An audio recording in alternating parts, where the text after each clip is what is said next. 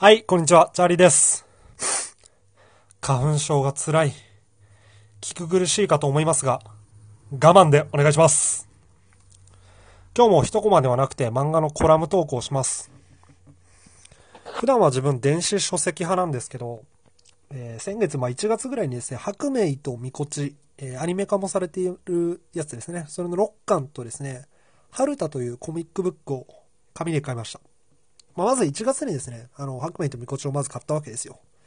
そしたらその春田の50号に、えーコントリビュートブックと応募者全員に漫画冊子をプレゼントするっていう企画の応募用紙がついてくると。いやもうこれはすぐ買おうと。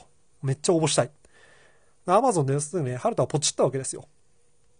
で、アマゾンではまあ普通に考えて表紙だけ書かれてて、まあイメージはですね、ジャンプとかマガジンとかああいうものが来るかと思ったんですよ。そしてね、届いたらびっくり。めっちゃ分厚いの。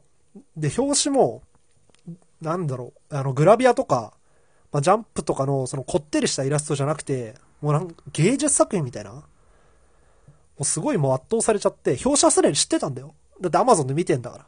でも紙で来ると全然迫力が違って、本当に感動した。で、こう、その春田の雑誌をね、手に取った時、まあなかなかね、紙の雑誌とか、その漫画とか、漫画の紙の方はきついって今言われてるけど、こういうなんかコレクションとか芸術的な立ち位置で今後も残るんじゃないかなと。いや、紙は紙の良さがあるなと、再確認しました。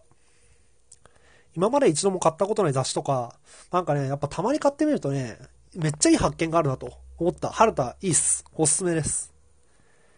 で、この内容をですね、えー、自分のブログでも、えー、その、実際の分厚さのやつの画像とか、えー載せて、えー水曜日ぐらいにアップしますんで、ぜひそちらも、えー見ていただけると嬉しいです。